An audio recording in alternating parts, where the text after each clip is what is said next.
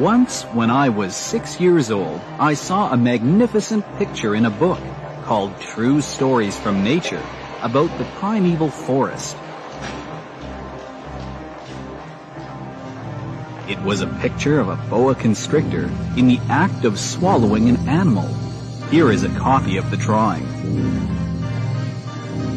In the book it said, Boa constrictors swallow their prey whole without chewing it. After that they are not able to move, and they sleep through the six months that they need for digestion.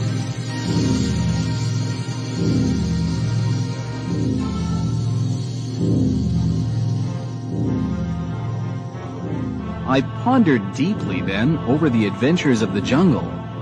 After some work with a colored pencil, I succeeded in making my first drawing. My drawing number one. It looked like this.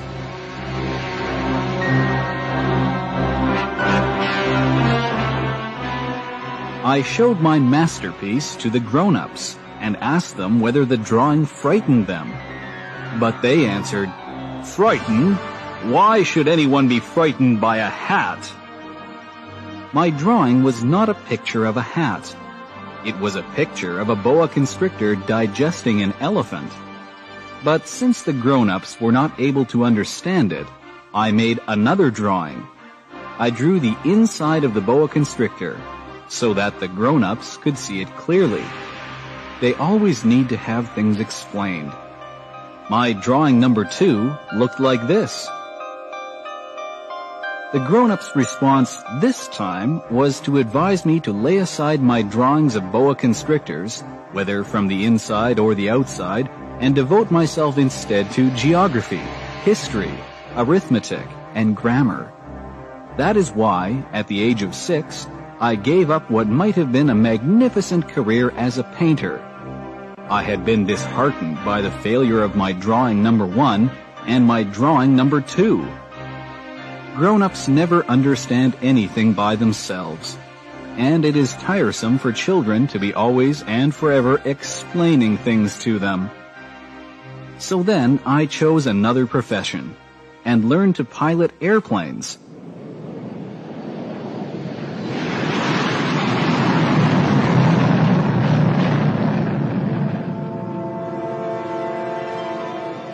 I have flown a little over all parts of the world, and it is true that geography has been very useful to me.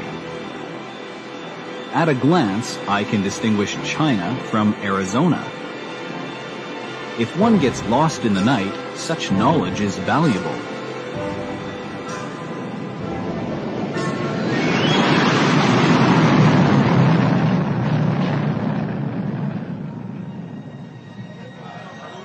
Course of this life, I have had a great many encounters with a great many people who have been concerned with matters of consequence.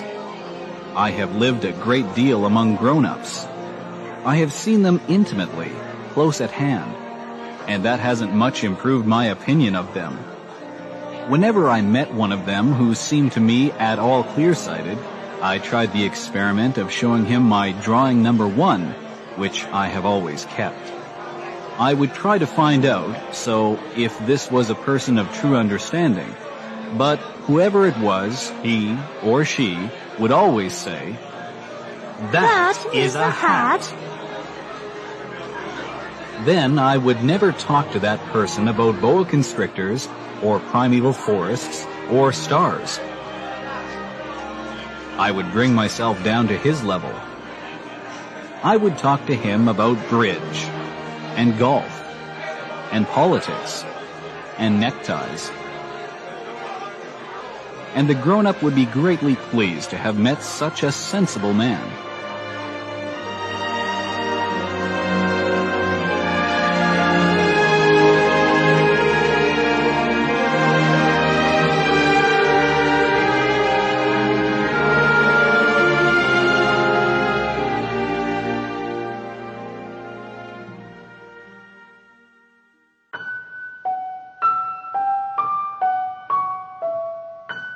So I lived my life alone, without anyone that I could really talk to. until I had an accident with my plane in the desert of Sahara six years ago.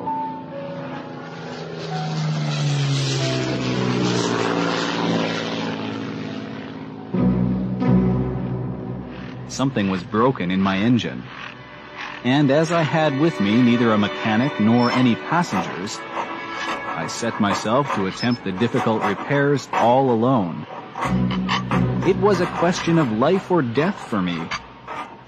I had scarcely enough drinking water to last a week. The first night, then, I went to sleep on the sand a thousand miles from any human habitation. I was more isolated than a shipwrecked sailor on a raft in the middle of the ocean. Thus, you can imagine my amazement at sunrise when I was awakened by an odd little voice. It said, If you please, draw me a sheep. What? Draw me a sheep. I jumped to my feet, completely thunderstruck. I blinked my eyes hard. I looked carefully all around me and I saw a most extraordinary small person who stood there examining me with great seriousness. Here you may see the best portrait that, later, I was able to make of him. But my drawing is certainly very much less charming than its model. That, however, is not my fault. The grown-ups discouraged me in my painter's career when I was six years old and I never learned to draw anything. Except boas from the outside and boas from the inside. Now I stared at this sudden apparition, with my eyes fairly starting out of my head in astonishment. Remember, I had crashed in the desert a thousand miles from any inhabited region and yet my little man seemed neither to be straying uncertainly among the sands, nor to be fainting from fatigue, or hunger, or thirst, or fear. Nothing about him gave any suggestion of a child lost in the middle of the desert, a thousand miles from any human habitation. When at last I was able to speak, I said to him, But what are you doing here? And in answer, he repeated, very slowly, as if he were speaking of a matter of great consequence, If you please, draw me a sheep. When a mystery is too overpowering, one dare not disobey. Absurd as it might seem to me, a thousand miles from any human habitation and in danger of death. I took out of my pocket a sheet of paper and my fountain pen. But then I remembered how my studies had been concentrated on geography, history, arithmetic, and grammar, and I told the little chap, a little crossly too, that I did not know how to draw. He answered me, that doesn't matter. Draw me a sheep. But I had never drawn a sheep. So I drew for him one of the two pictures I had drawn so often. It was that of the boa constrictor from the outside. And I was astounded to hear the little fellow greeted with.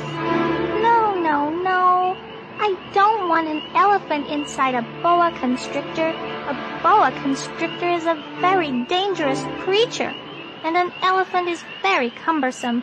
Where I live, everything is very small. What I need is a sheep. Draw me a sheep. So then I made a drawing. He looked at it carefully, then he said, No, this sheep is already very sickly. Make me another.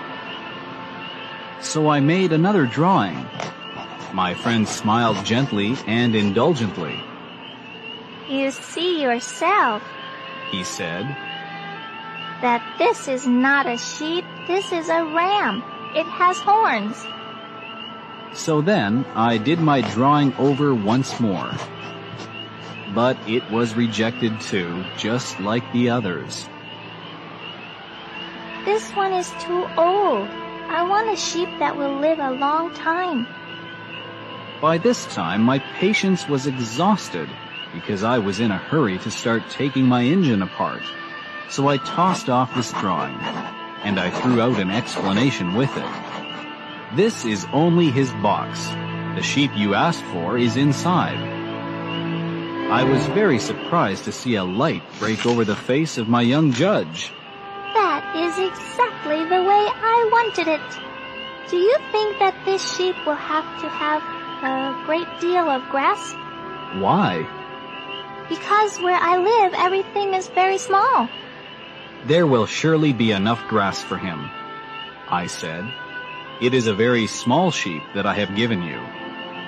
He bent his head over the drawing. Not so small that... Look, he has gone to sleep. And that is how I made the acquaintance of the little prince.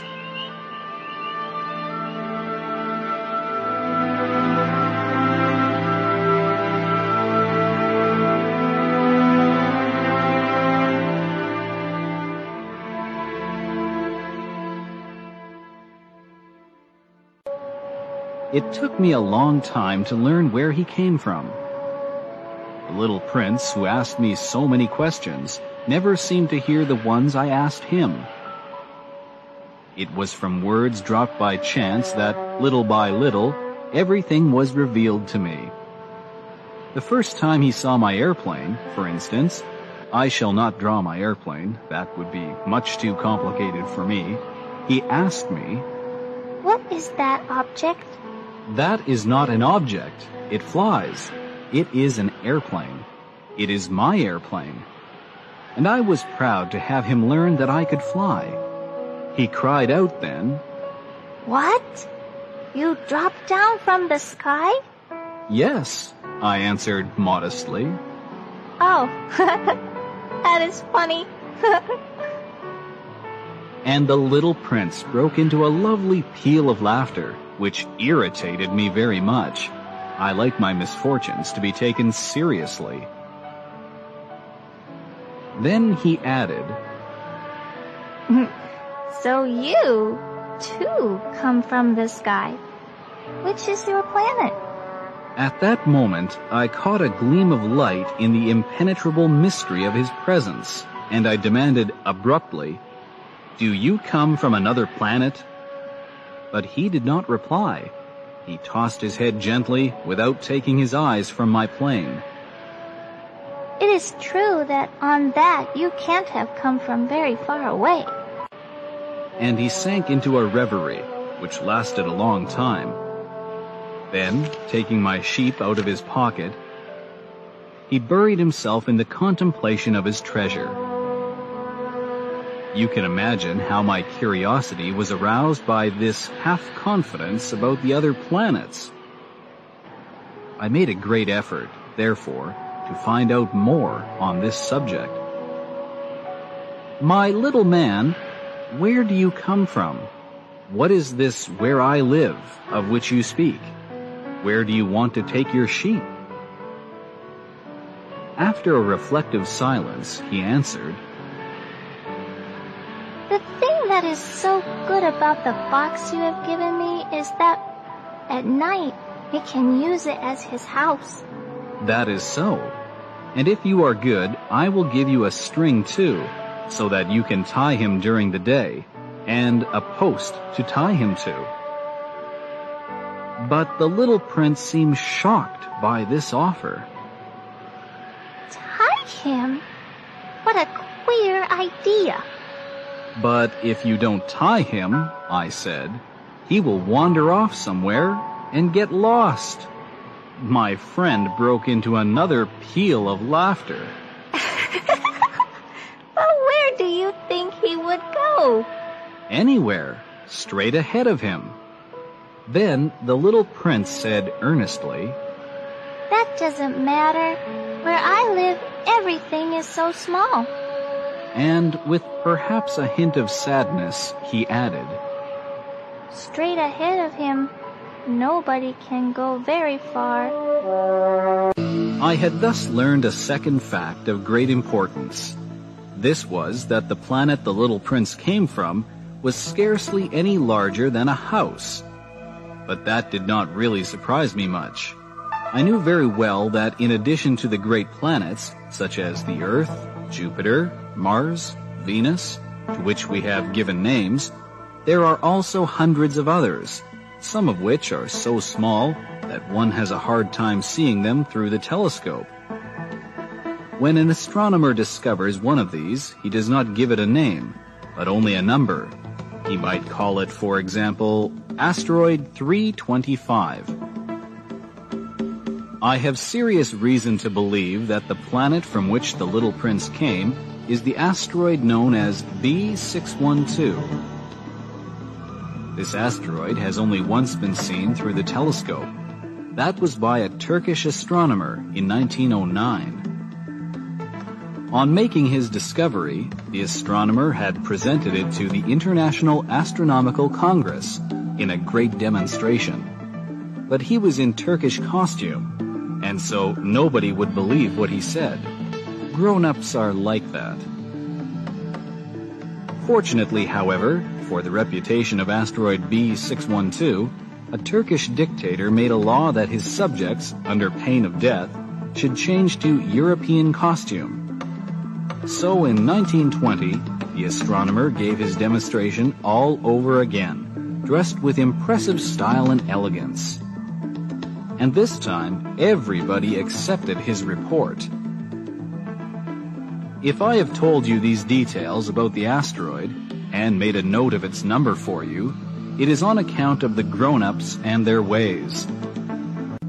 When you tell them that you have made a new friend, they never ask you any questions about essential matters. They never say to you, what does his voice sound like? What games does he love best? Does he collect butterflies? Instead, they demand, How old is he?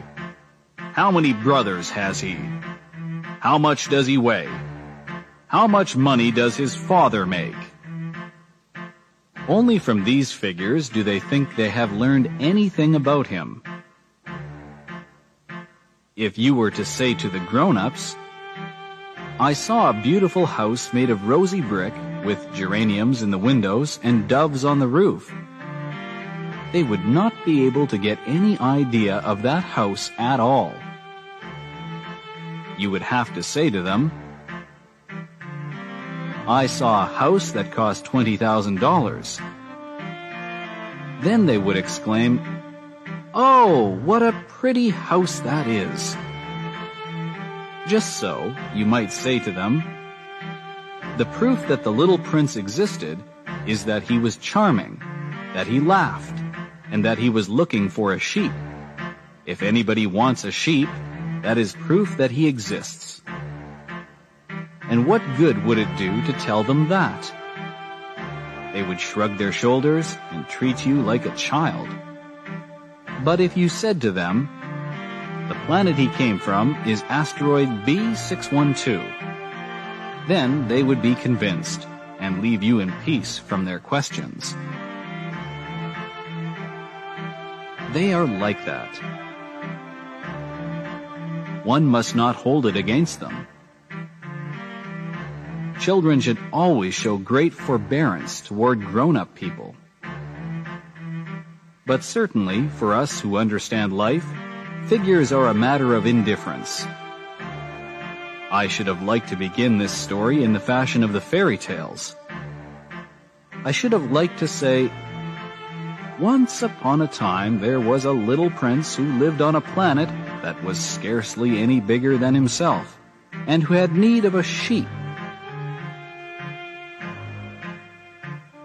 To those who understand life, that would have given a much greater air of truth to my story. For I do not want anyone to read my book carelessly I have suffered too much grief in setting down these memories. Six years have already passed since my friend went away from me with his sheep. If I try to describe him here, it is to make sure that I shall not forget him. To forget a friend is sad. Not everyone has had a friend. And if I forget him, I may become like the grown-ups who are no longer interested in anything but figures. It is for that purpose, again, that I have bought a box of paints and some pencils. It is hard to take up drawing again at my age, when I have never made any pictures except those of the boa constrictor from the outside and the boa constrictor from the inside since I was six. I shall certainly try to make my portraits as true to life as possible but I am not at all sure of success. One drawing goes along all right, and another has no resemblance to its subject. I make some errors, too, in the little prince's height. In one place he is too tall, and in another too short. And I feel some doubts about the color of his costume. So I fumble along as best I can. Now good, now bad, and I hope generally fair to middling. In certain more important details, I shall make mistakes also. But that is something that will not be my fault. My friend never explained anything to me. He thought perhaps that I was like himself, but I, alas, do not know how to see sheep through the walls of boxes. Perhaps I am a little like the grown-ups. I have had to grow old. As each day passed, I would learn, in our talk, something about the little prince's planet, his departure from it, his journey. The information would come very slowly, as it might chance to fall from his thoughts. It was in this way that I heard, on the third day, about the catastrophe of the baobabs. This time, once more, I had the sheep to thank for it, for the little prince asked me abruptly, as if seized by a grave doubt. It is true, isn't it, that sheep eat little bushes? Yes, that is true. Ah, I'm glad. I did not understand why it was so important that sheep should eat little bushes, but the little prince added, Then it follows that they also eat baobabs? I pointed out to the little prince that baobabs were not little bushes, but on the contrary, trees as big as castles and that even if he took a whole herd of elephants away with him, the herd would not eat up one single baobab. The idea of the herd of elephants made the little prince laugh. we would have to put them one on top of the other, he said. But he made a wise comment. Before they grow so big, the baobabs start out by being little. That is strictly correct, I said. But why do you want the sheep to eat the little baobabs? He answered me at once. Oh, come, come. As if he were speaking of something that was self-evident. And I was obliged to make a great mental effort to solve this problem without any assistance. Indeed, as I learned, there were on the planet where the little prince lived, as on all planets, good plants and bad plants. In consequence, there were good seeds from good plants and bad seeds from bad plants. But seeds are invisible.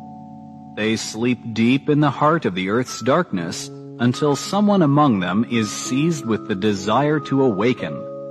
Then this little seed will stretch itself and begin, timidly at first, to push a charming little sprig inoffensively upward toward the sun. If it is only a sprout of radish or the sprig of a rose bush, one would let it grow wherever it might wish. But when it is a bad plant.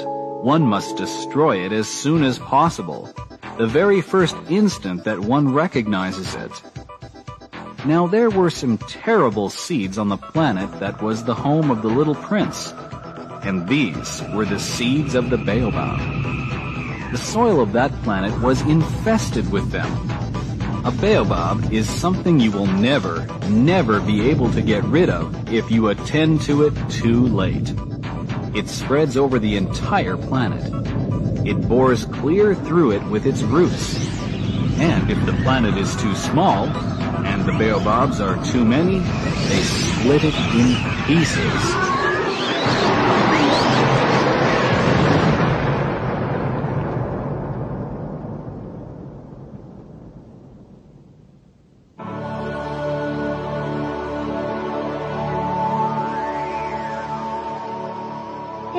Question of discipline. The little prince said to me later on. When you've finished your own toilet in the morning, then it's time to attend to the toilet of your planet. Just so, with the greatest care. You must see to it that you pull up regularly all the baobabs at the very first moment when they can be distinguished from the rose bushes, which they resemble so closely in their earliest youth. It is very tedious work. The little prince added. But very easy. And one day he said to me, You ought to make a beautiful drawing so that the children where you live can see exactly how all this is. That would be very useful to them if they were to travel someday. Sometimes, he added, there is no harm in putting off a piece of work until another day. But when it is a matter of baobabs, that always means a catastrophe. I knew a planet that was inhabited by a lazy man. He neglected three little bushes. So, as the little prince described it to me, I have made a drawing of that planet. I do not much like to take the tone of a moralist, but the danger of the baobabs is so little understood, and such considerable risks would be run by anyone who might get lost on an asteroid, that for once I am breaking through my reserve. Children, I say plainly, watch out for the baobabs. My friends, like myself, have been skirting this danger for a long time, without ever knowing it and so it is for them that I have worked so hard over this drawing. The lesson which I pass on by this means is worth all the trouble it has cost me. Perhaps you will ask me, Why are there no other drawings in this book as magnificent and impressive as this drawing of the baobabs? The reply is simple. I tried.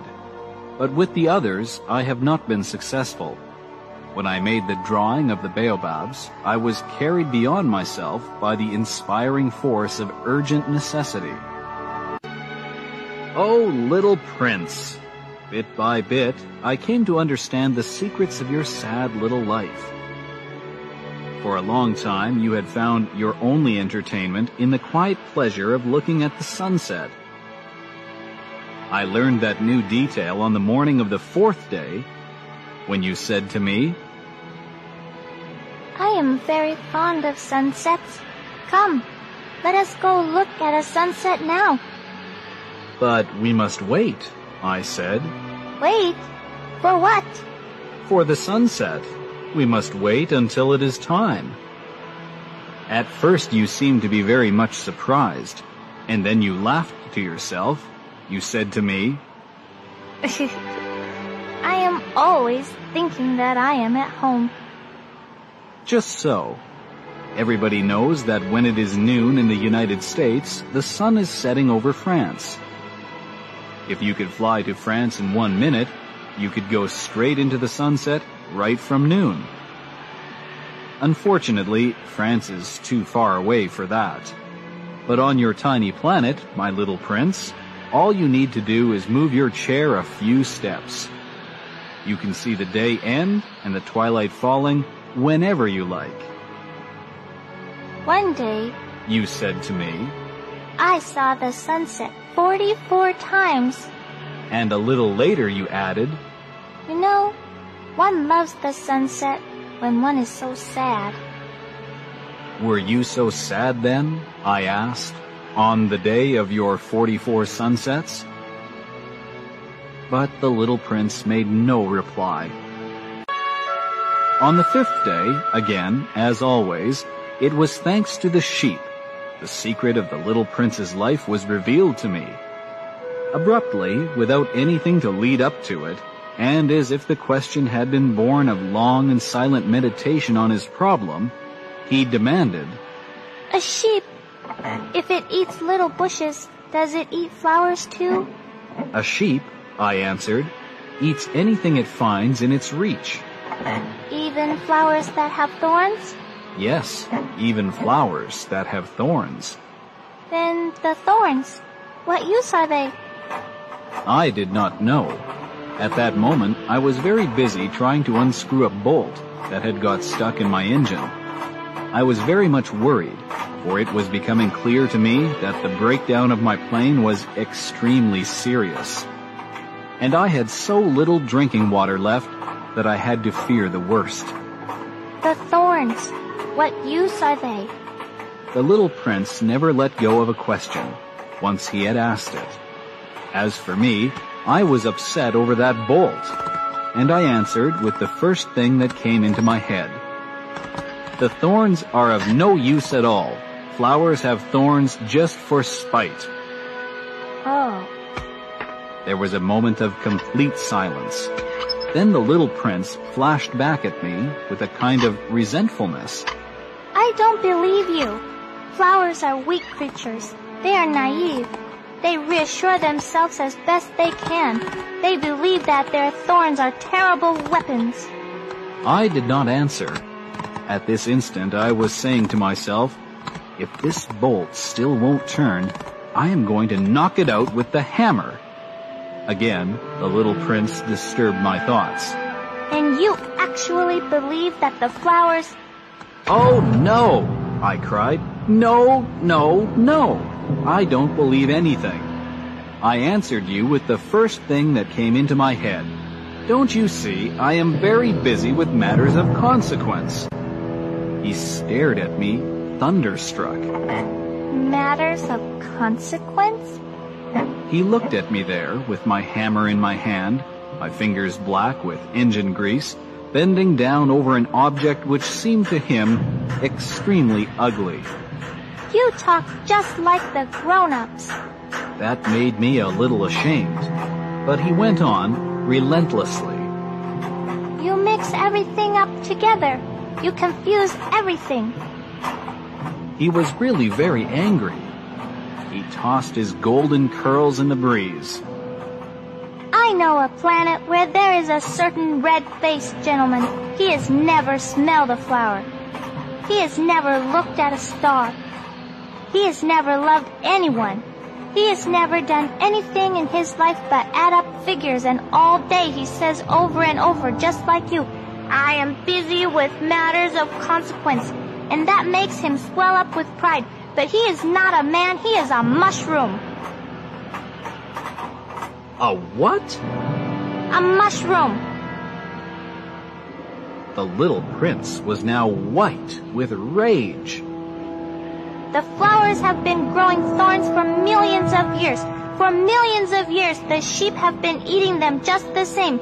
And it is not a matter of consequence to try to understand why the flowers go to so much trouble to grow thorns which are never of any use to them. Is the warfare between the sheep and the flowers not important? Is this not of more consequence than a fat red-faced gentleman's sums? And if I know, I myself, one flower which is unique in the world, which grows nowhere but on my planet, but which one little sheep can destroy in a single bite some morning without even noticing what he is doing? Oh, you think that is not important? His face turned from white to red as he continued. If someone loves a flower of which just one single blossom grows in all the millions and millions of stars, it is enough to make him happy just to look at the stars. He can say to himself, somewhere my flower is there. But if the sheep eats the flower, in one moment all his stars will be darkened, and you think that is not important?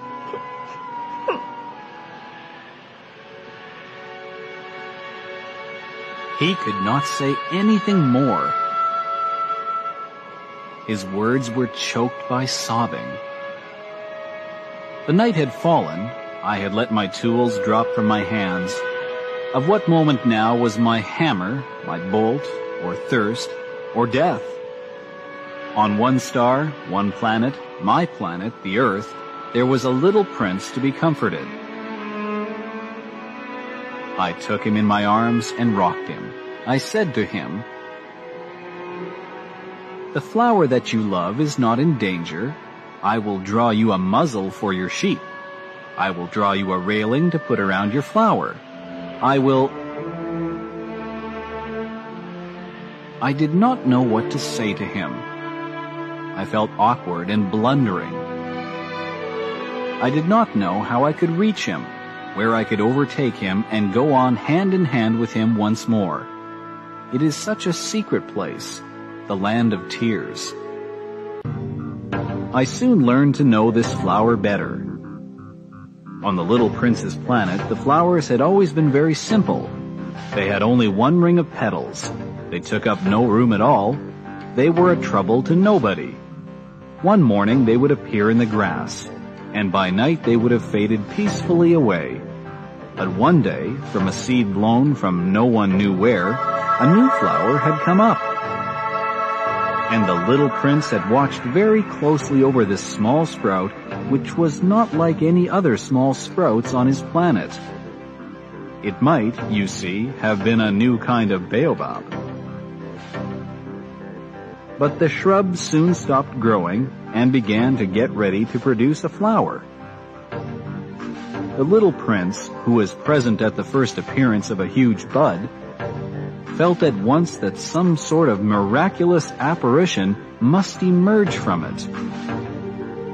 But the flower was not satisfied to complete the preparations for her beauty in the shelter of her green chamber. She chose her colors with the greatest care. She dressed herself slowly. She adjusted her petals one by one. She did not wish to go out into the world all rumpled like the field poppies. It was only in the full radiance of her beauty that she wished to appear. Oh yes, she was a coquettish creature, and her mysterious adornment lasted for days and days. Then one morning, exactly at sunrise, she suddenly showed herself. And, after working with all this painstaking precision, she yawned and said, Ah, I am scarcely awake. I beg that you will excuse me. My petals are still all disarranged. But the little prince could not restrain his admiration. How beautiful you are. Am I not? The flower responded sweetly. And I was born at the same moment as the sun. The little prince could guess easily enough that she was not any too modest, but how moving and exciting she was. I think it is time for breakfast. She added an instant later. If you would have the kindness to think of my needs. And the little prince, completely abashed, went to look for a sprinkling can of fresh water. So he tended the flower. So too she began very quickly to torment him with her vanity, which was, if the truth be known, a little difficult to deal with. One day, for instance, when she was speaking of her four thorns, she said to the little prince, Let the tigers come with their claws. There are no tigers on my planet. The little prince objected. And anyway, tigers do not eat weeds. I am not a weed. The flower replied sweetly. Please, excuse me. I am not at all afraid of tigers. She went on. But I have a horror of drafts. I suppose you wouldn't have a screen for me? A horror of drafts? That is bad luck for a plant, remarked the little prince, and added to himself, This flower is a very complex creature. At night I want you to put me under a glass globe. It is very cold where you live. In the place I came from. but she interrupted herself at that point. She had come in the form of a seed. She could not have known anything of other worlds. Embarrassed over having let herself be caught on the verge of such a naive untruth, she coughed two or three times in order to put the little prince in the wrong. the screen. I was just going to look for it when you spoke to me.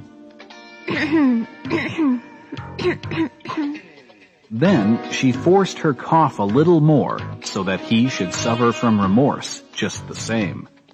So the little prince, in spite of all the goodwill that was inseparable from his love, had soon come to doubt her. He had taken seriously words which were without importance, and it made him very unhappy. I ought not to have listened to her, he confided to me one day. One never ought to listen to the flowers. One should simply look at them and breathe their fragrance. Mine perfumed all my planet, but I did not know how to take pleasure in all her grace. This tale of claws which disturbed me so much should only have filled my heart with tenderness and pity. And he continued his confidences. The fact is that I did not know how to understand anything.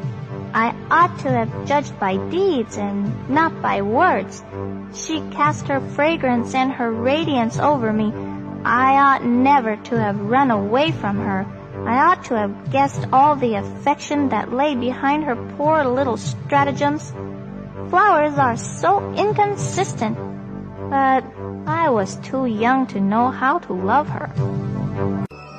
I believe that for his escape, he took advantage of the migration of a flock of wild birds. On the morning of his departure, he put his planet in perfect order. He carefully cleaned out his active volcanoes. He possessed two active volcanoes, and they were very convenient for heating his breakfast in the morning. He also had one volcano that was extinct, but, as he said, one never knows. So he cleaned out the extinct volcano too. If they are well cleaned out, volcanoes burn slowly and steadily without any eruptions. Volcanic eruptions are like fires in a chimney. On our Earth, we are obviously much too small to clean out our volcanoes that is why they bring no end of trouble upon us. The little prince also pulled up, with a certain sense of dejection, the last little shoots of the baobabs. He believed he would never want to return. But on this last morning, all these familiar tasks seemed very precious to him. And when he watered the flower for the last time, and prepared to place her under the shelter of her glass globe, he realized that he was very close to tears. Goodbye, he said to the flower. But she made no answer. Goodbye, he said again. The flower coughed, but it was not because she had a cold. I have been silly, she said to him at last. I ask your forgiveness. Try to be happy. He was surprised by this absence of reproaches. He stood there all bewildered, the glass globe held arrested in midair. He did not understand this quiet sweetness. Of course I love you, the flower said to him, It is my fault that you have not known it all the while. That is of no importance. But you, you have been just as foolish as I. Try to be happy. Let the glass globe be. I don't want it anymore. But the wind! My cold is not so bad as all that. The cool night air will do me good. I am a flower. But the animals! Well, I must endure the presence of two or three caterpillars if I wish to become acquainted with the butterflies. It seems that they are very beautiful. And if not the butterflies and the caterpillars, who will call upon me? You will be far away. As for the large animals, I am not at all afraid of any of them. I have my claws. And naively, she showed her four thorns. Then she added, Don't linger like this. You have decided to go away. Now go. For she did not want him to see her crying. She was such a proud flower. He found himself in the neighborhood of the asteroids 325, 326, 327, 328, 329, and 330. He began, therefore, by visiting them in order to add to his knowledge.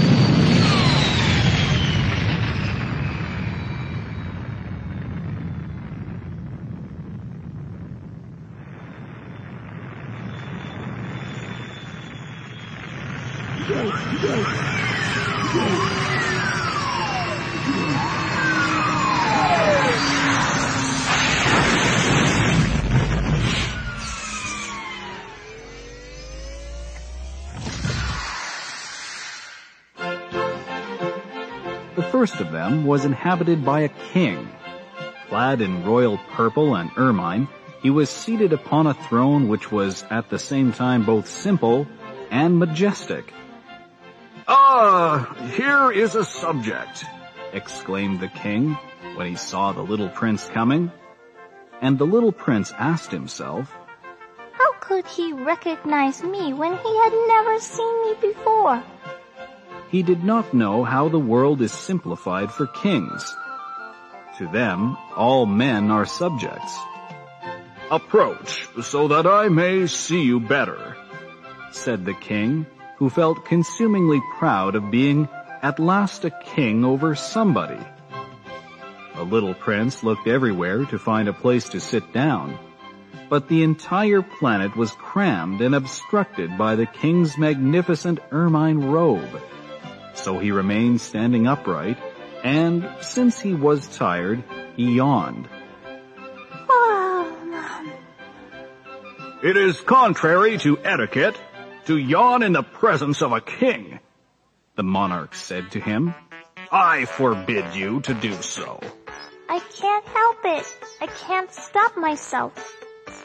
replied the little prince, thoroughly embarrassed.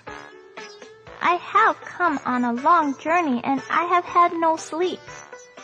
Ah, then, The king said, I order you to yawn. It is years since I have seen anyone yawning.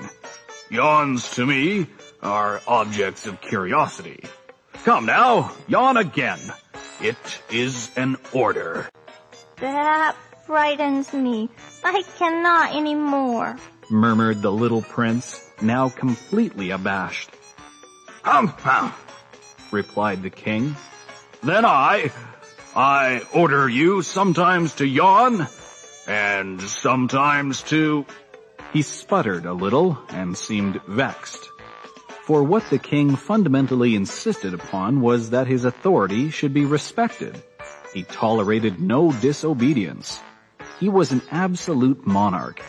But because he was a very good man, he made his orders reasonable.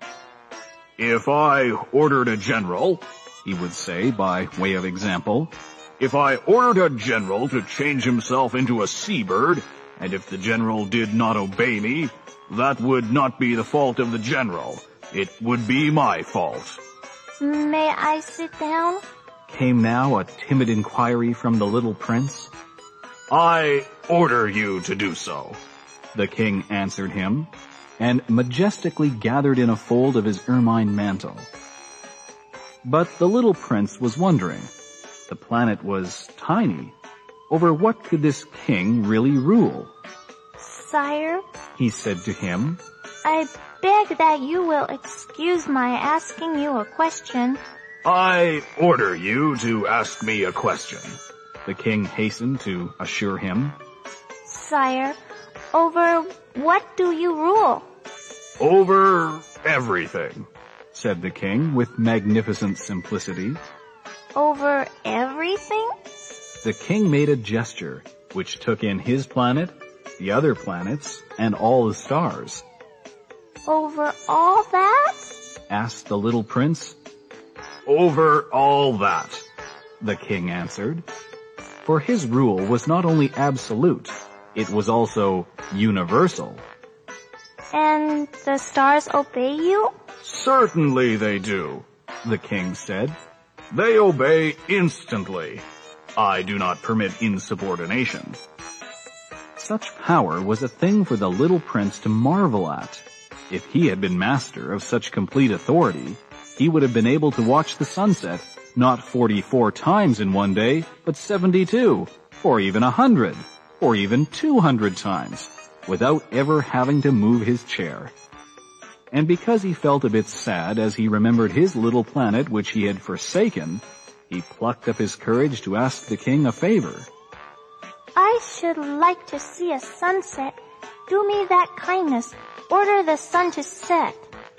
If I ordered a general to fly from one flower to another, like a butterfly, or to write a tragic drama, or to change himself into a seabird, and if the general did not carry out the order that he had received, which one of us would be in the wrong?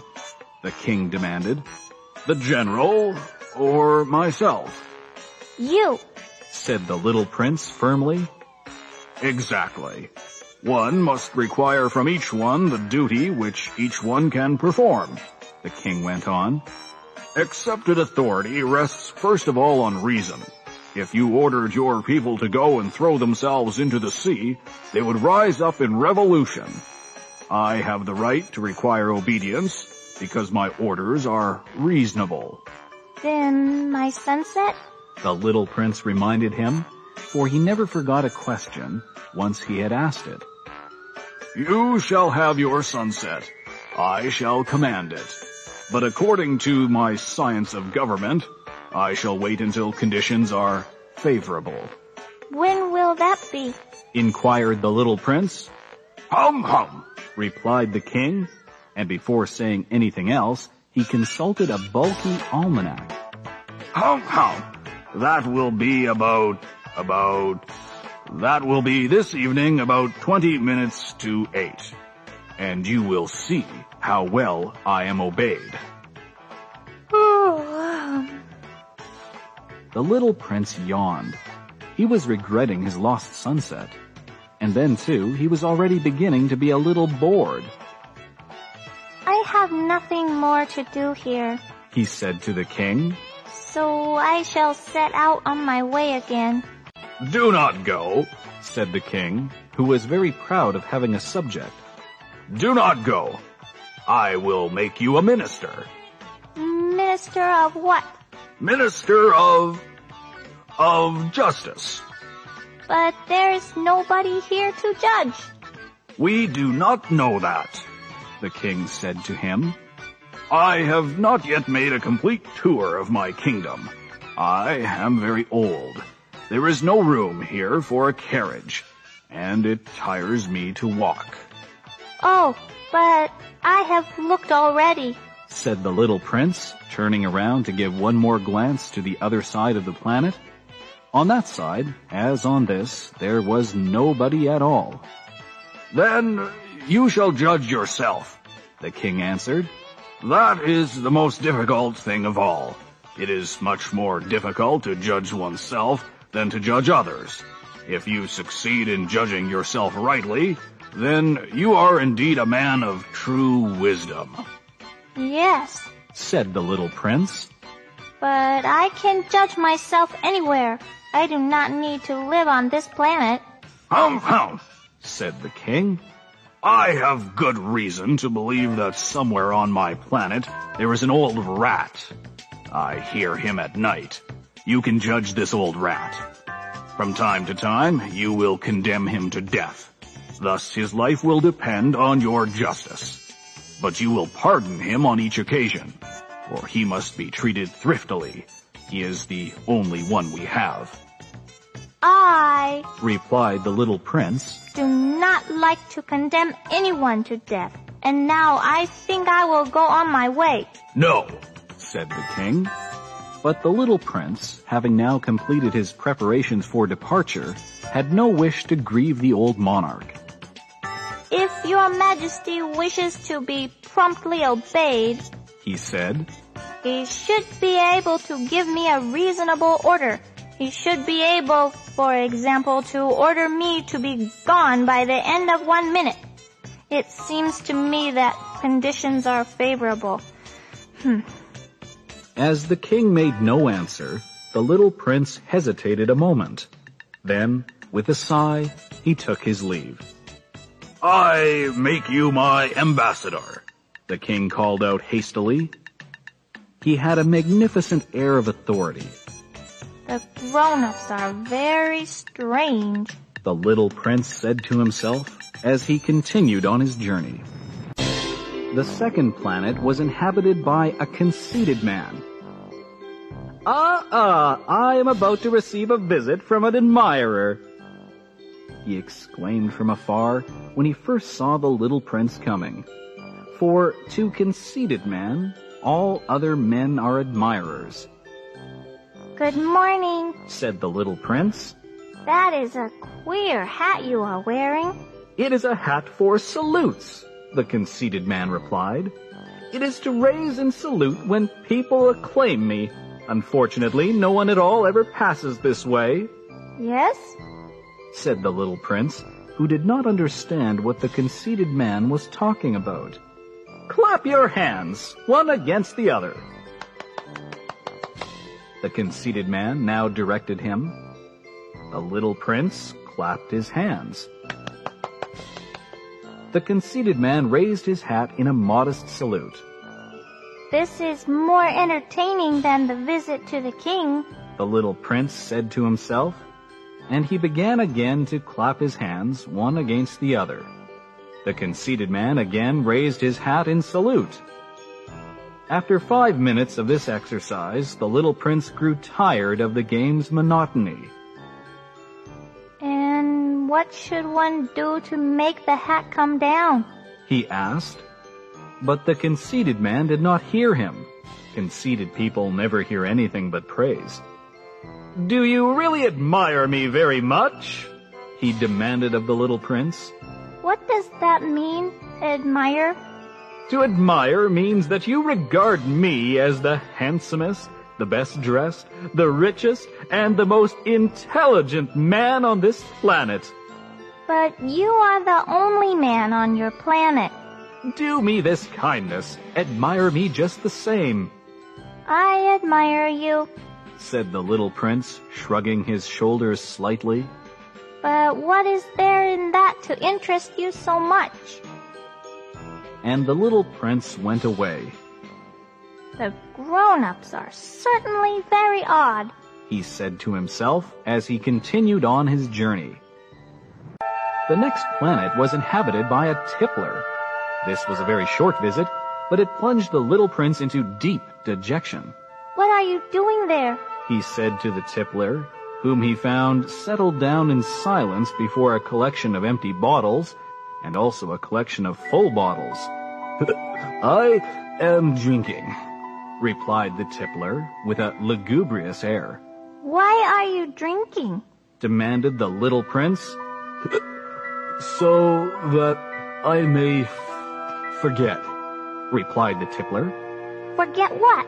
Inquired the little prince, who already was sorry for him.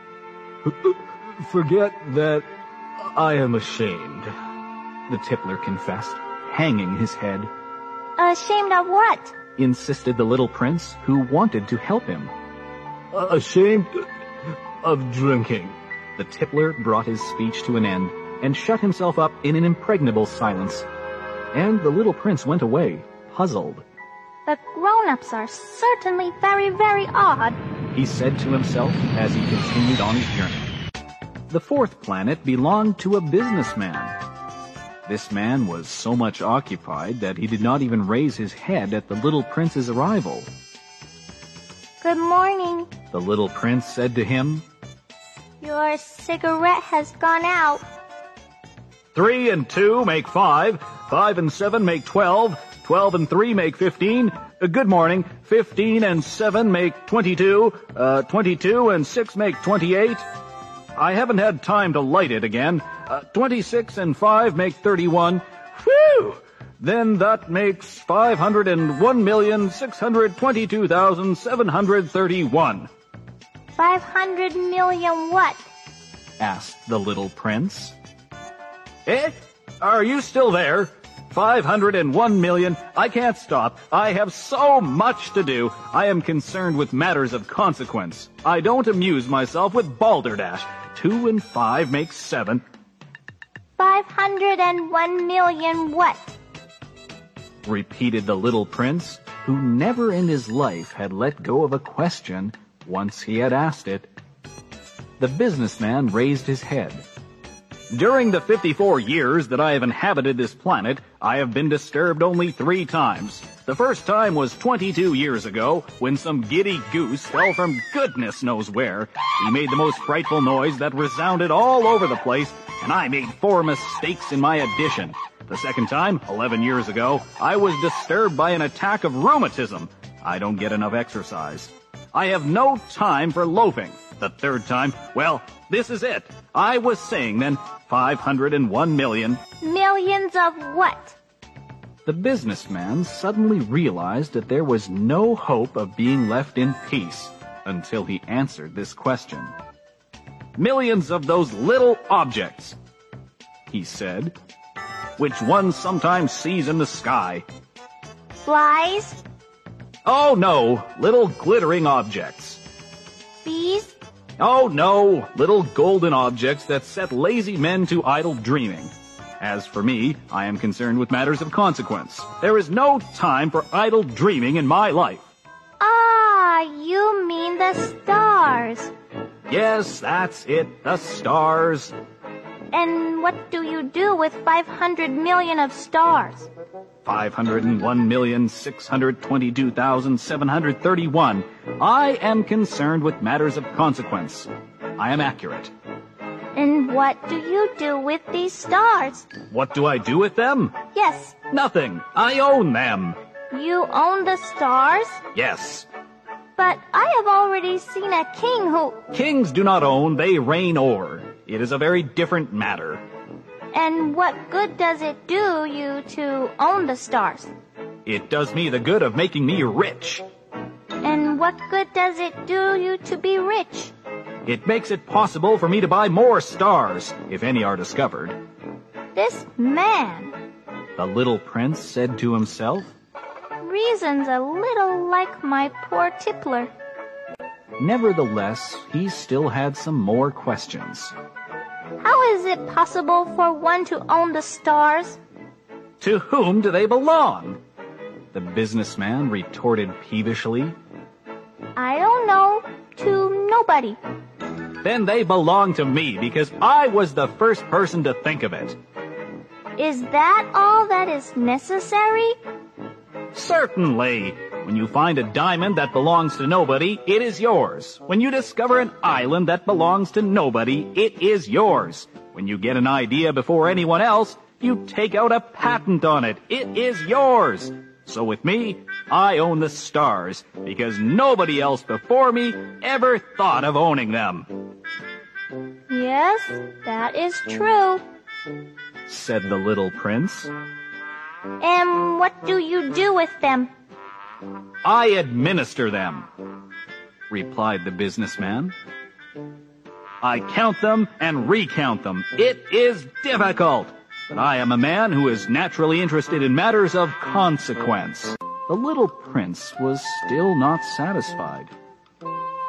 If I owned a silk scarf, He said, I could put it around my neck and take it away with me. If I owned a flower, I could pluck that flower and take it away with me. But you cannot pluck the stars from heaven. No, but I can put them in the bank. Whatever does that mean? That means that I write the number of my stars on a little paper, and then I put this paper in a drawer and lock it with a key. And that is all? That is enough. Said the businessman. It is entertaining. Thought the little prince. It is rather poetic, but it is of no great consequence. On matters of consequence, the little prince had ideas which were very different from those of the grown-ups. I myself own a flower. He continued his conversation with the businessman. Which I water every day. I own three volcanoes which I clean out every week. For I also clean out the one that is extinct. One never knows. It is of some use to my volcanoes, and it is of some use to my flower that I own them, but you are of no use to the stars. The businessman opened his mouth, but he found nothing to say in answer, and the little prince went away. The grown-ups are certainly altogether extraordinary. He said simply, talking to himself as he continued on his journey. The fifth planet was very strange. It was the smallest of all. There was just enough room on it for a street lamp and a lamplighter. The little prince was not able to reach any explanation of the use of a street lamp and a lamplighter somewhere in the heavens on a planet which had no people and not one house. But he said to himself, nevertheless, It may well be that this man is absurd, but he is not so absurd as the king, the conceited man, the businessman, and the tippler, for at least his work has some meaning. When he lights his street lamp, it is as if he brought one more star to life or one flower. When he puts out his lamp, he sends the flower or the star to sleep. That is a beautiful occupation, and since it is beautiful, it is truly useful. when he arrived on the planet, he respectfully saluted the lamplighter. Good morning. Why have you just put out your lamp? Those are the orders, replied the lamplighter. Good morning. What are the orders? The orders are that I put out my lamp. Good evening. And he lighted his lamp again. But why have you just lighted it again? Those are the orders, replied the lamplighter, I do not understand. said the little prince. There is nothing to understand, said the lamplighter. Orders are orders. Good morning. And he put out his lamp. Then he mopped his forehead with a handkerchief decorated with red squares. I follow a terrible profession. In the old days it was reasonable. I put the lamp out in the morning, and in the evening I lighted it again. I had the rest of the day for relaxation, and the rest of the night for sleep. And the orders have been changed since that time? The orders have not been changed, said the lamplighter. That is the tragedy. From year to year, the planet has turned more rapidly, and the orders have not been changed, Then what? asked the little prince.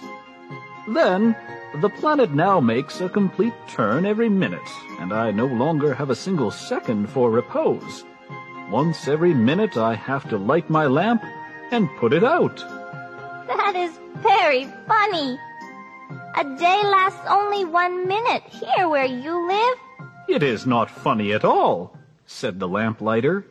While we have been talking together, a month has gone by. A month? Yes, a month. Thirty minutes, thirty days. Good evening. And he lighted his lamp again. As the little prince watched him, he felt that he loved this lamplighter who was so faithful to his orders. He remembered the sunsets which he himself had gone to seek in other days merely by pulling up his chair, and he wanted to help his friend. You know, I can tell you a way you can rest whenever you want to.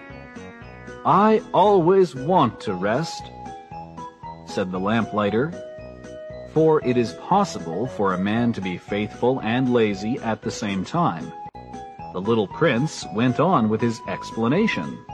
Your planet is so small that three strides will take you all the way around it. To be always in the sunshine, you need only walk along rather slowly. When you want to rest, you will walk and the day will last as long as you like. That doesn't do me much good, said the lamplighter. The one thing I love in life is to sleep. Then you're unlucky, said the little prince. I am unlucky, said the lamplighter. Good morning. And he put out his lamp. That man, said the little prince to himself as he continued farther on his journey. That man would be scorned by all the others, by the king, by the conceited man, by the tippler, by the businessman. Nevertheless, he is the only one of them all who does not seem to me ridiculous. Perhaps that is because he is thinking of something else besides himself. He breathed a sigh of regret and said to himself again, Hmm. That man is the only one of them all whom I could have made my friend, but his planet is indeed too small. There is no room on it for two people. What the little prince did not dare confess was that he was sorry most of all to leave this planet, because it was blessed every day with 1,440 sunsets. The sixth planet was ten times larger than the last one. It was inhabited by an old gentleman who wrote voluminous books. Oh, look! Here is an explorer! he exclaimed to himself when he saw the little prince coming. The little prince sat down on the table and panted a little. He had already traveled so much and so far. Where do you come from? The old gentleman said to him. What is that big book? said the little prince. What are you doing? I am a geographer, said the old gentleman. What is a geographer? asked the little prince. A geographer is a scholar who knows the location of all the seas, rivers, towns, mountains, and deserts. That is very interesting, said the little prince. Here at last is a man who has a real profession. And he cast a look around him at the planet of the geographer. It was the most magnificent and stately planet that he had ever seen. Your planet is very beautiful, he said. Has it any oceans? I couldn't tell you, said the geographer. Ah. The little prince was disappointed. Has it any mountains? I couldn't tell you, said the geographer. And towns and rivers and deserts? I couldn't tell you that either. But you are a geographer. Exactly, the geographer said. But I am not an explorer. I haven't a single explorer on my planet. It is not the geographer who goes out to count the towns, the rivers, the mountains, the seas, the oceans, and the deserts. The geographer is much too important to go loafing about. He does not leave his desk, but he receives the explorers in his study. He asks them questions, and he notes down what they recall of their travels, and if the recollections of any one among them seem interesting to him, the geographer orders an inquiry into that explorer's moral character. Why is that? Because an explorer who told lies would bring disaster on the books of the geographer. So would an explorer who drank too much. Why is that? asked the little prince. Because intoxicated men see double. Then the geographer would note down two mountains in a place where there was only one. I know someone, said the little prince, who would make a bad explorer. That is possible. Then, when the moral character of the explorer is shown to be good, an inquiry is ordered into his discovery. One goes to see it? No, that would be too complicated. But one requires the explorer to furnish proofs. For example, if the discovery in question is that of a large mountain, one requires that large stones be brought back from it. The geographer was suddenly stirred to excitement. But you, you come from far away. You are an explorer. You shall describe your planet to me. And, having opened his big register, the geographer sharpened his pencil. The recitals of explorers are put down first in pencil. One waits until the explorer has furnished proofs before putting them down in ink. Well, said the geographer expectantly. Oh, where I live, said the little prince. It is not very interesting. It is also small. I have three volcanoes.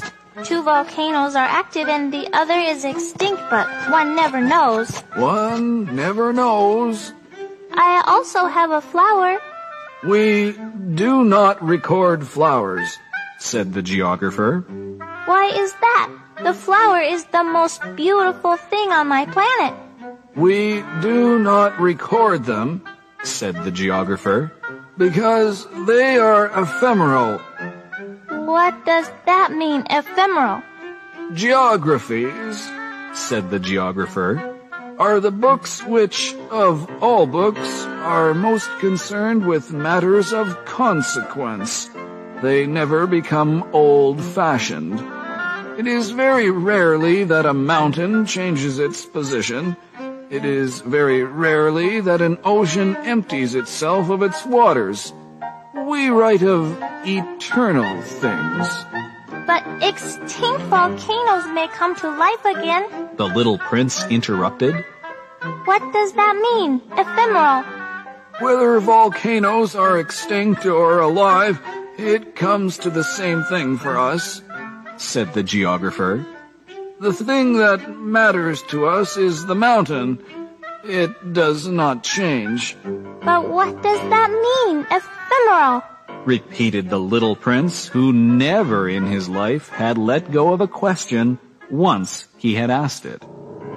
It means which is in danger of speedy disappearance.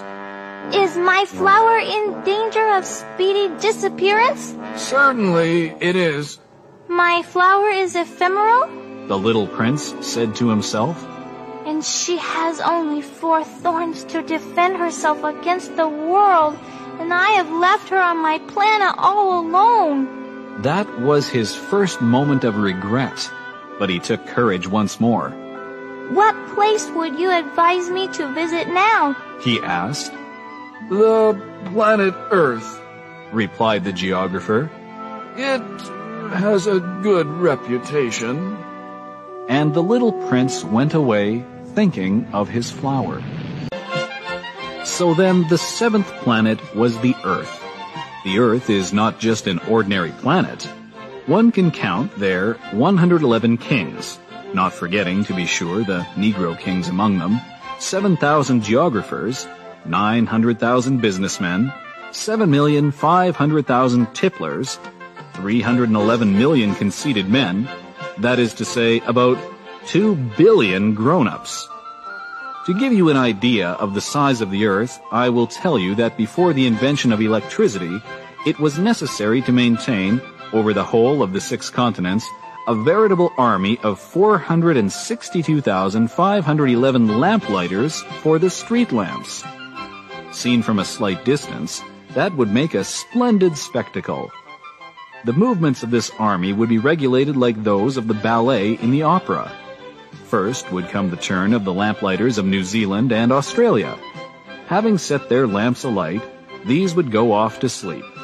Next, the lamplighters of China and Siberia would enter for their steps in the dance, and then they too would be waved back into the wings.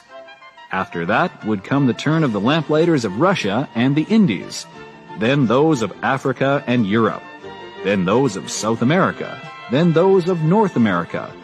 And never would they make a mistake in the order of their entry upon the stage. It would be magnificent. Only the man who was in charge of the single lamp at the North Pole and his colleague who was responsible for the single lamp at the South Pole, only these two would live free from toil and care. They would be busy twice a year. When one wishes to play the wit, he sometimes wanders a little from the truth. I have not been altogether honest in what I have told you about the lamplighters, and I realize that I run the risk of giving a false idea of our planet to those who do not know it. Men occupy a very small place upon the earth, if the two billion inhabitants who people its surface were all to stand upright and somewhat crowded together, as they do for some big public assembly, they could easily be put into one public square 20 miles long and 20 miles wide. All humanity could be piled up on a small Pacific islet. The grown-ups, to be sure, will not believe you when you tell them that. They imagine that they fill a great deal of space. They fancy themselves as important as the baobabs. You should advise them then to make their own calculations. They adore figures, and that will please them. But do not waste your time on this extra task. It is unnecessary. You have, I know, confidence in me.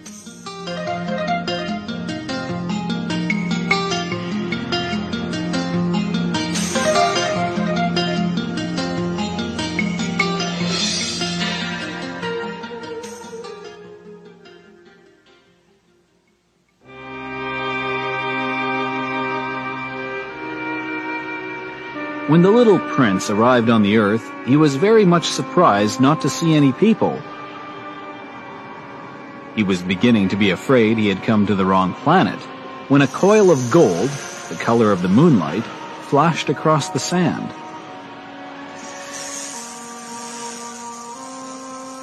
Good evening, said the little prince courteously. Good evening, said the snake is this on which I have come down? asked the little prince. This is the earth. This is Africa, the snake answered. Ah, then there are no people on the earth? This is the desert. There are no people in the desert. The earth is large, said the snake. The little prince sat down on a stone and raised his eyes toward the sky.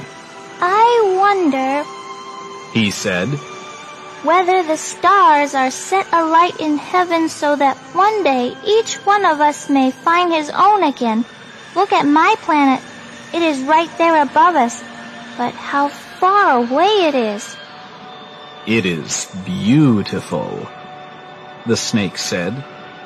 What has brought you here? I have been having some trouble with a flower, said the little prince. Ah, said the snake, and they were both silent. Where are the men? The little prince at last took up the conversation again. It is a little lonely in the desert. It is a little lonely among men, the snake said. The little prince gazed at him for a long time. You are a funny animal, he said at last. You are no thicker than a finger.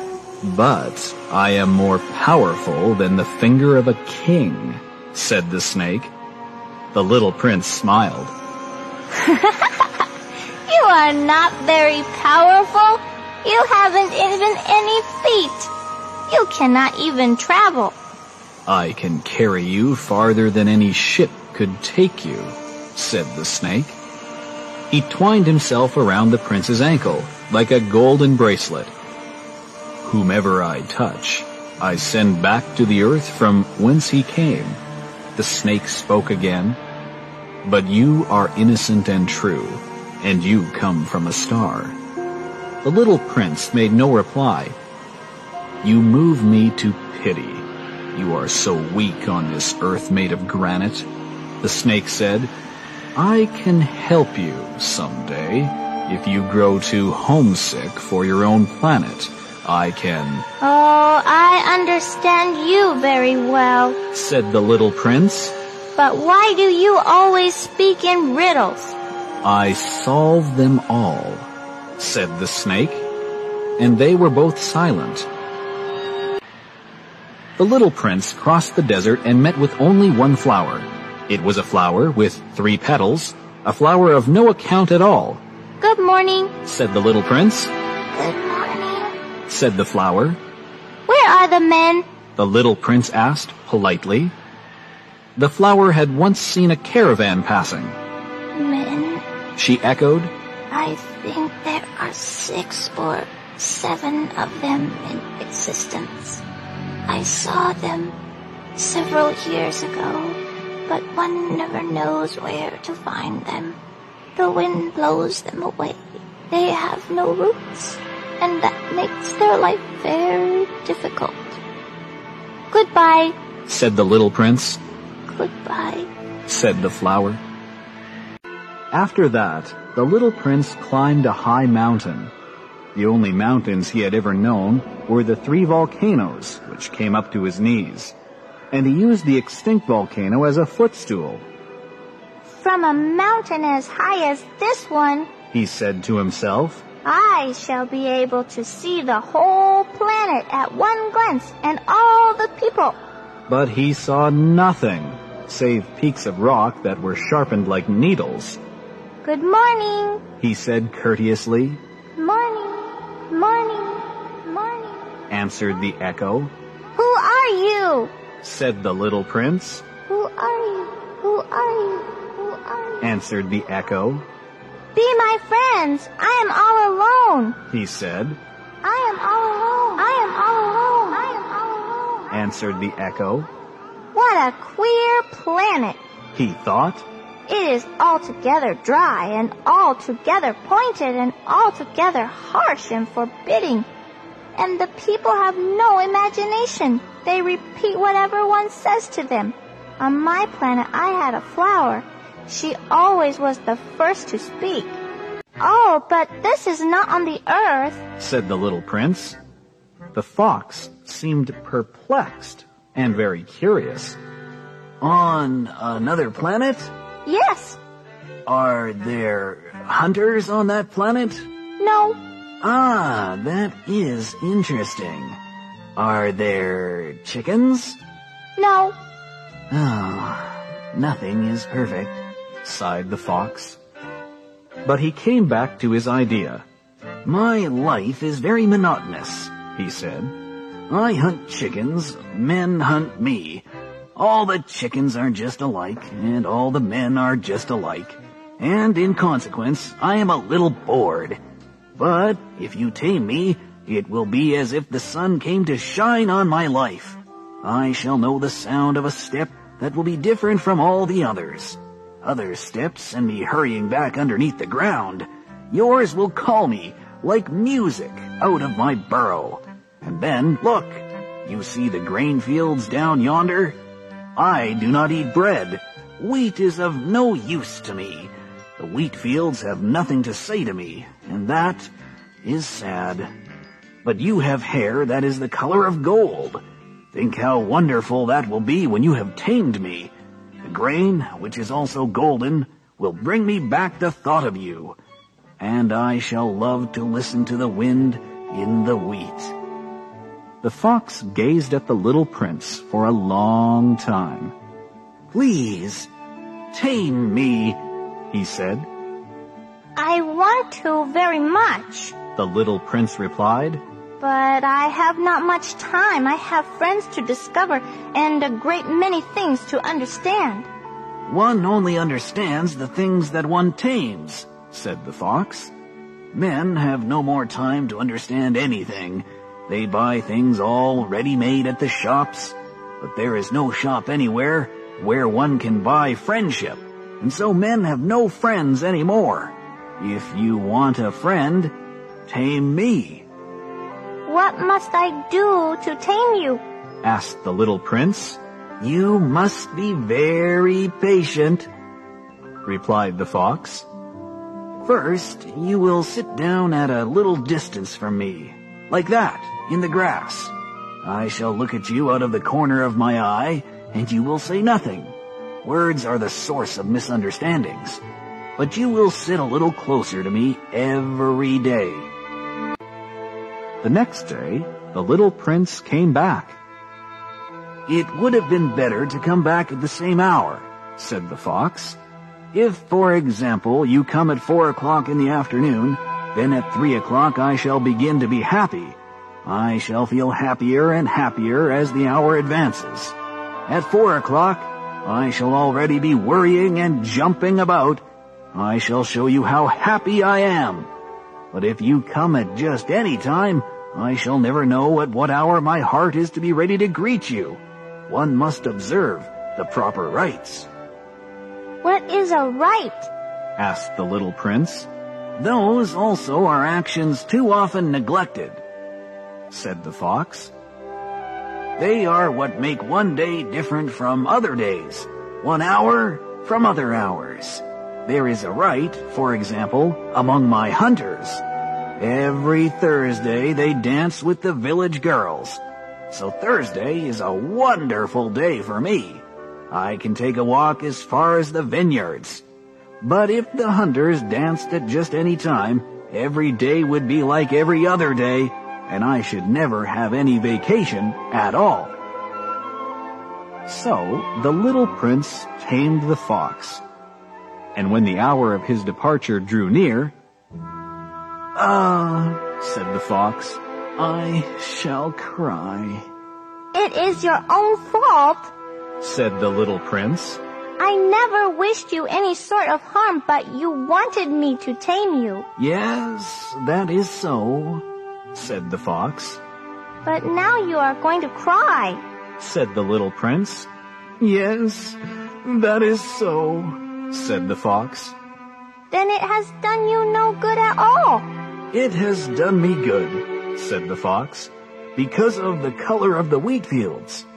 And then he added, Go and look again at the roses. You will understand now that yours is unique in all the world. Then come back to say goodbye to me, and I will make you a present of a secret. The little prince went away to look again at the roses. You are not at all like my rose.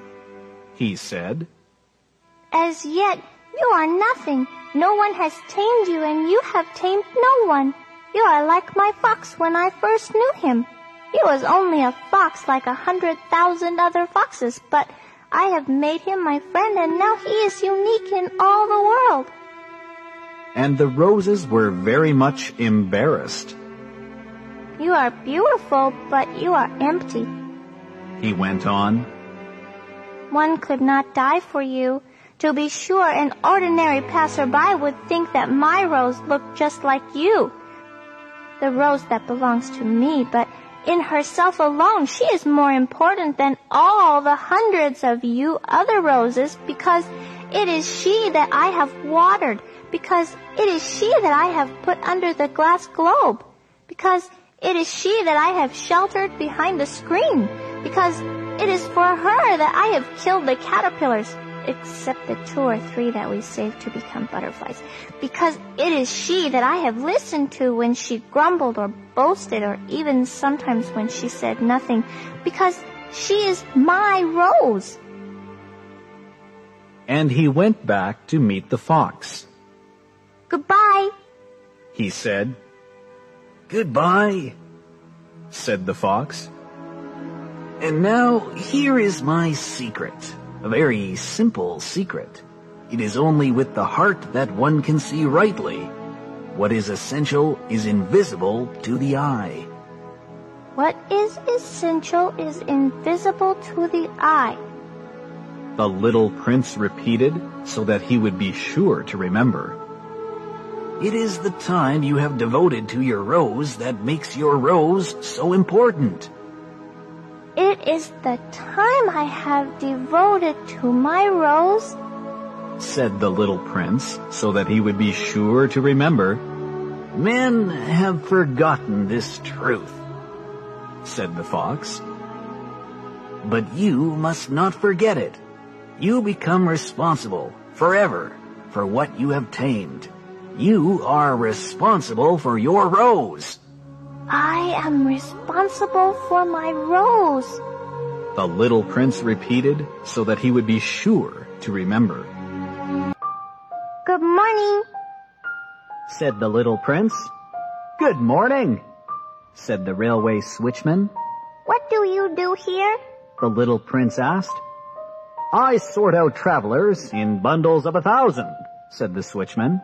I send off the trains that carry them, now to the right, now to the left. And a brilliantly lighted express train shook the switchman's cabin as it rushed by with a roar like thunder.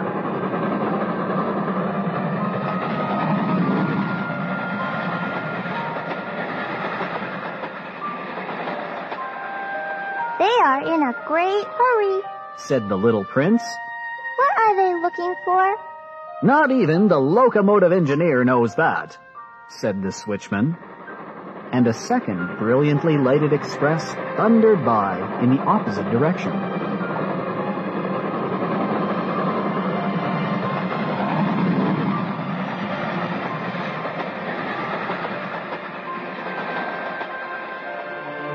Are they coming back already? demanded the little prince. These are not the same ones, said the switchman. It is an exchange. Were they not satisfied where they were? asked the little prince. No one is ever satisfied where he is. And they heard the roaring thunder of a third, brilliantly lighted express.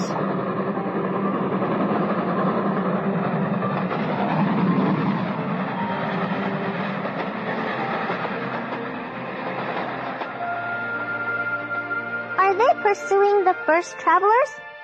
demanded the little prince. They are pursuing nothing at all, said the switchman. They are asleep in there, or if they are not asleep, they are yawning. Only the children are flattening their noses against the window panes. Only the children know what they are looking for, said the little prince. They devote their time to a rag doll and it becomes very important to them. And if anybody takes it away from them, they cry. They are lucky, the switchman said. Good morning, said the little prince. Good morning, said the merchant. This was a merchant who sold pills that had been invented to quench thirst. You need only swallow one pill a week, and you would feel no need of anything to drink. Why are you selling those? asked the little prince. Because they save a tremendous amount of time, said the merchant. Computations have been made by experts. With these pills, you save 53 minutes in every week. And what do I do with those 53 minutes? Anything you like.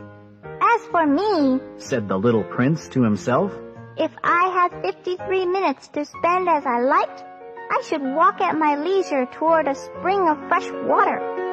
It was now the eighth day since I had had my accident in the desert. And I had listened to the story of the merchant as I was drinking the last drop of my water supply. Ah, I said to the little prince, these memories of yours are very charming, but I have not yet succeeded in repairing my plane. I have nothing more to drink, and I, too, should be very happy if I could walk at my leisure toward a spring of fresh water. My friend the fox, the little prince said to me, My dear little man, this is no longer a matter that has anything to do with the fox. Why not? because I am about to die of thirst. He did not follow my reasoning, and he answered me, It is a good thing to have had a friend even if one is about to die. I, for instance, am very glad to have had a fox as a friend. He has no way of guessing the danger, I said to myself. He has never been either hungry or thirsty. A little sunshine is all he needs. But he looked at me steadily and replied to my thought, I am thirsty too. Let us look for a well. I made a gesture of weariness. It is absurd to look for a well at random in the immensity of the desert. But nevertheless, we started walking. When we had trudged along for several hours in silence, the darkness fell, and the stars began to come out. Thirst had made me a little feverish, and I looked at them as if I were in a dream. The little prince's last words came reeling back into my memory. Then you are thirsty too? I demanded. But he did not reply to my question. He merely said to me, Water may also be good for the heart. I did not understand this answer, but I said nothing. I knew very well that it was impossible to cross-examine him. He was tired. He sat down. I sat down beside him. And after a little silence, he spoke again. The stars are beautiful because of a flower that cannot be seen. I replied, Yes, that is so. And without saying anything more, I looked across the ridges of sand that were stretched out before us in the moonlight. The desert is beautiful. The little prince added. And that was true. I have always loved the desert. One sits down on a desert sand dune, sees nothing, hears nothing. Yet through the silence something throbs and gleams. What makes the desert beautiful Said the little prince. is that somewhere it hides a well. I was astonished by a sudden understanding of that mysterious radiation of the sands. When I was a little boy, I lived in an old house. And legend told us that a treasure was buried there. To be sure, no one had ever known how to find it. Perhaps no one had ever even looked for it. But it cast an enchantment over that house. My home was hiding a secret in the depths of its heart. Yes, I said to the little prince. The house, the stars, the desert, what gives them their beauty is something that is invisible, I am glad he said. that you agree with my fox. As the little prince dropped off to sleep, I took him in my arms and set out walking once more. I felt deeply moved and stirred. It seemed to me that I was carrying a very fragile treasure.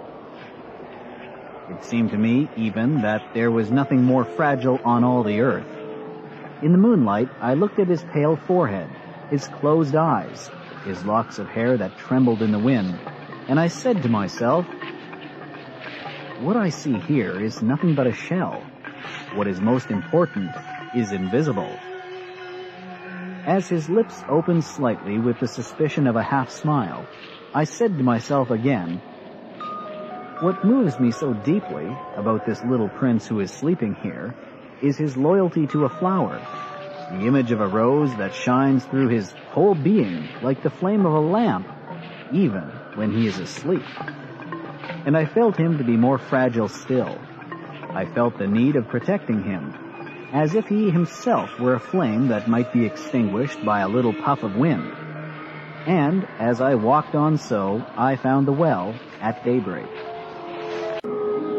Men Said the little prince, set out on their way in express trains, but they do not know what they are looking for. Then they rush about and get excited and turn round and round. and he added, It is not worth the trouble. The well that we had come to was not like the wells of the Sahara.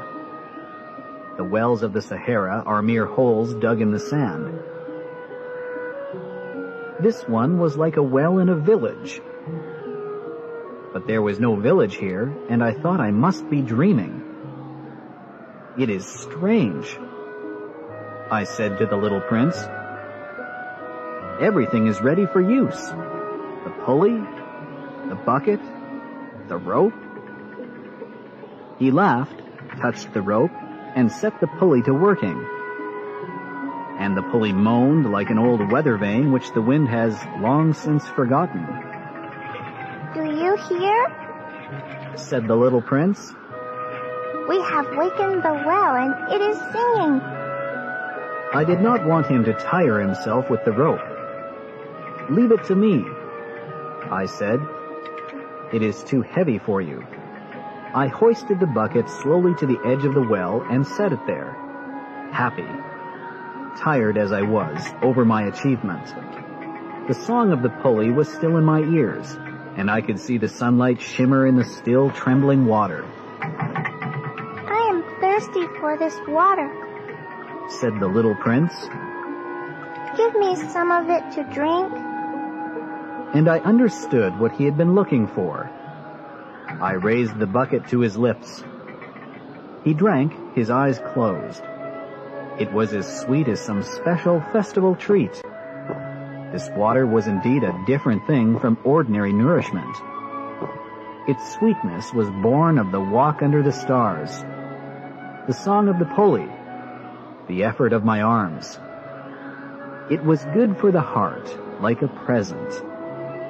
When I was a little boy, the lights of the Christmas tree, the music of the midnight mass, the tenderness of smiling faces used to make up so the radiance of the gifts I received. The men where you live, said the little prince, raise 5,000 roses in the same garden and they do not find in it what they are looking for. They do not find it, I replied. And yet what they are looking for could be found in one single rose or in a little water. Yes, that is true, I said. And the little prince added, But the eyes are blind. One must look with the heart. I had drunk the water. I breathed easily. At sunrise, the sand is the color of honey, and that honey color was making me happy too. What brought me then this sense of grief? You must keep your promise, said the little prince softly as he sat down beside me once more. What promise? You know, a muzzle for my sheep. I am responsible for this flower. I took my rough drafts of drawings out of my pocket. The little prince looked them over and laughed as he said, Your baobabs, they look a little like cabbages. oh.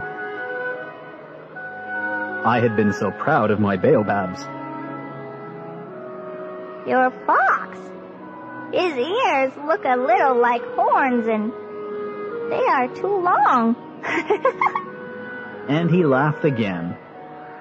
You are not fair, little prince, I said. I don't know how to draw anything except boa constrictors from the outside and boa constrictors from the inside. Oh, that will be all right, he said. Children understand. So then I made a pencil sketch of a muzzle, and as I gave it to him, my heart was torn. You have plans that I do not know about, I said. But he did not answer me. He said to me instead, You know, my descent of the earth, tomorrow will be its anniversary. Then, after a silence, he went on. I came down very near here. And he flushed. And once again, without understanding why, I had a queer sense of sorrow. One question, however, occurred to me. Then it was not by chance that on the morning when I first met you, week ago, you were strolling along like that, all alone, a thousand miles from any inhabited region. You were on your way back to the place where you landed. The little prince flushed again. And I added, with some hesitancy, perhaps it was because of the anniversary. The little prince flushed once more. He never answered questions. But when one flushes, does that not mean yes? Ah, I said to him, I'm a little frightened. But he interrupted me. Now you must work. You must return to your engine. I will be waiting for you here. Come back tomorrow evening. But I was not reassured. I remembered the fox. One runs the risk of weeping a little if one lets himself be tamed. Beside the well, there was the ruin of an old stone wall. When I came back from my work the next evening, I saw from some distance away my little prince sitting on top of this wall, with his feet dangling. And I heard him say, Then you don't remember? This is not the exact spot. Another voice must have answered him, for he replied to it, Yes, yes, it is the right day, but this is not the place. I continued my walk toward the wall. At no time did I see or hear anyone. The little prince, however, replied once again, Exactly. You will see where my track begins in the sand. You have nothing to do but wait for me there. I shall be there tonight. I was only 20 meters from the wall, and I still saw nothing. After a silence, the little prince spoke again. You have good poison? You are sure that it will not make me suffer too long? I stopped in my tracks, my heart torn asunder. But still I did not understand. Now, go away. said the little prince. I want to get down from the wall. I dropped my eyes then to the foot of the wall. And I leaped into the air. There before me, facing the little prince, was one of those yellow snakes that take just 30 seconds to bring your life to an end. Even as I was digging into my pocket to get out my revolver, I made a running step back. But at the noise I made, the snake let himself flow easily across the sand like the dying spray of a fountain, and, in no apparent hurry, disappeared with a light metallic sound among the stones. I reached the wall just in time to catch my little man in my arms. His face was white as snow. What does this mean? I demanded. Why are you talking with snakes? I had loosened the golden muffler that he always wore. I had moistened his temples and had given him some water to drink. And now I did not dare ask him any more questions. He looked at me very gravely and put his arms around my neck. I felt his heart beating like the heart of a dying bird shot with someone's rifle. I am glad that you have found what was the matter with your engine. He said, Now you can go back home. How do you know about that? I was just coming to tell him that my work had been successful beyond anything that I had dared to hope. He made no answer to my question, but he added, I too am going back home today. Then, sadly, It is much farther. It is much more difficult. I realized clearly that something extraordinary was happening. I was holding him close in my arms as if he were a little child. And yet it seemed to me that he was rushing headlong toward an abyss from which I could do nothing to restrain him.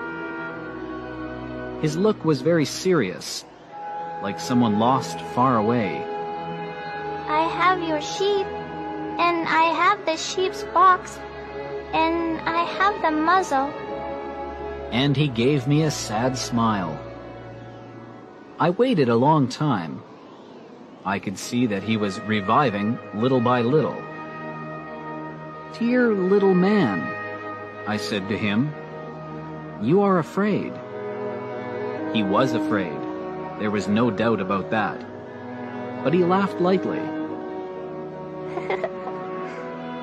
I shall be much more afraid this evening. Once again, I felt myself frozen by the sense of something irreparable. And I knew that I could not bear the thought of never hearing that laughter any more. For me, it was like a spring of fresh water in the desert. Little man, I said, I want to hear you laugh again. But he said to me, Tonight it will be a year. My star, then, can be found right above the place where I came to the earth a year ago. Little man, I said, tell me that it is only a bad dream.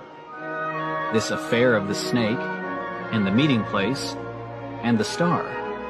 But he did not answer my plea. He said to me instead, The thing that is important is the thing that is not seen. Yes, I know. It is just as it is with the flower. If you love a flower that lives on a star, it is sweet to look at the sky at night. All the stars are abloom with flowers. Yes, I know. It is just as it is with the water. Because of the pulley and the rope, what you gave me to drink was like music. You remember how good it was? Yes, I know. And at night you will look up at the stars where I live. Everything is so small that I cannot show you where my star is to be found. It is better like that. My star will be just one of the stars for you. And so you will love to watch all the stars in the heavens. They will all be your friends. And besides, I'm going to make you a present. he laughed again. Ah, little prince, dear little prince, I love to hear that laughter. That is my present, just that. It will be as it was when we drank the water. What are you trying to say? All men have the stars. He answered. But they are not the same things for different people. For some who are travelers, the stars are guides. For others, they are no more than the little lights in the sky. For others who are scholars, they are problems. For my businessmen, they are wealth. But all these stars are silent. You, you alone, will have the stars as no one else has them. What are you trying to say? In one of the stars, I shall be living. In one of them, I shall be laughing. And so it will be as if all the stars were laughing. When you look at the sky at night, you, only you, will have stars that can laugh. and he laughed again. and when your sorrow is comforted, time soothes all sorrows, you will be content that you have known me. You will always be my friend. You will want to laugh with me, and you will sometimes open your window, so for that pleasure, and your friends will be properly astonished to see you laughing as you look up at the sky. Then you will say to them, Yes, the stars always make me laugh. And they will think you are crazy. It will be very shabby trick that I shall have played on you. and he laughed again. It will be as if, in place of the stars, I had given you a great number of little bells that knew how to laugh. and he laughed again. Then he quickly became serious. Tonight, you know, do not come. I shall not leave you, I said. I shall look as if I were suffering. I shall look a little as if I were dying. It is like that. Do not come to see that. It is not worth the trouble. I shall not leave you. But he was worried. I tell you, It is also because of the snake. He must not bite you. Snakes, they are malicious creatures. This one might bite you just for fun. I shall not leave you. But a thought came to reassure him. It is true that they have no more poison for a second bite. That night I did not see him set out on his way. He got away from me without making a sound. When I succeeded in catching up with him, he was walking along with a quick and resolute step. He said to me merely, Ah, you are there. And he took me by the hand, but he was still worrying. It was wrong of you to come. You will suffer. I shall look as if I were dead, and that will not be true. I said nothing. You understand, it is too far. I cannot carry this body with me. It is too heavy. I said nothing. But it will be like an old abandoned shell. There is nothing sad about old shells. I said nothing. He was a little discouraged, but he made one more effort. You know, it will be very nice. I too shall look at the stars. All the stars will be wells with a rusty pulley. All the stars will pour out fresh water for me to drink. I said nothing. That will be so amusing. It will have 500 million little bells and I shall have 500 million springs of fresh water. and he too said nothing more because he was crying. Here it is. Let me go on by myself. And he sat down because he was afraid. Then he said again, You know, my flower, I am responsible for her, and she is so weak. She is so naive. She has four thorns, of no use at all to protect herself against all the world. I too sat down because I was not able to stand up any longer. There now. That is all. He still hesitated a little. Then he got up. He took one step. I could not move. There was nothing there but a flash of yellow close to his ankle. He remained motionless for an instant. He did not cry out. He fell as gently as a tree falls. There was not even any sound because of the sand. And now, six years have already gone by. I have never yet told this story. The companions who met me on my return were well content to see me alive. I was sad, but I told them, I am tired. Now my sorrow is comforted a little. That is to say, not entirely. But I know that he did go back to his planet, because I did not find his body at daybreak. It was not such a heavy body, and at night I love to listen to the stars. It is like 500 million little bells. But there is one extraordinary thing. When I drew the muzzle for the little prince, I forgot to add the leather strap to it. He will never have been able to fasten it on his sheep. So now I keep wondering, what is happening on his planet? Perhaps the sheep has eaten the flower. At one time I say to myself, surely not. The little prince shuts his flower under her glass globe every night, and he watches over his sheep very carefully. Then I am happy, and there is sweetness in the laughter of all the stars. But at another time I say to myself, at some moment or other one is absent-minded, and that is enough. On some one evening he forgot the glass globe, or the sheep got out without making any noise in the night and then the little bells are changed to tears. Here, then, is a great mystery. For you who also love the little prince, and for me, nothing in the universe can be the same if somewhere, we do not know where, a sheep that we never saw has, yes or no, eaten a rose. Look up at the sky. Ask yourselves, is it yes or no? Has the sheep eaten the flower? and you will see how everything changes. And no grown-up will ever understand that this is a matter of so much importance. This is, to me, the loveliest and saddest landscape in the world.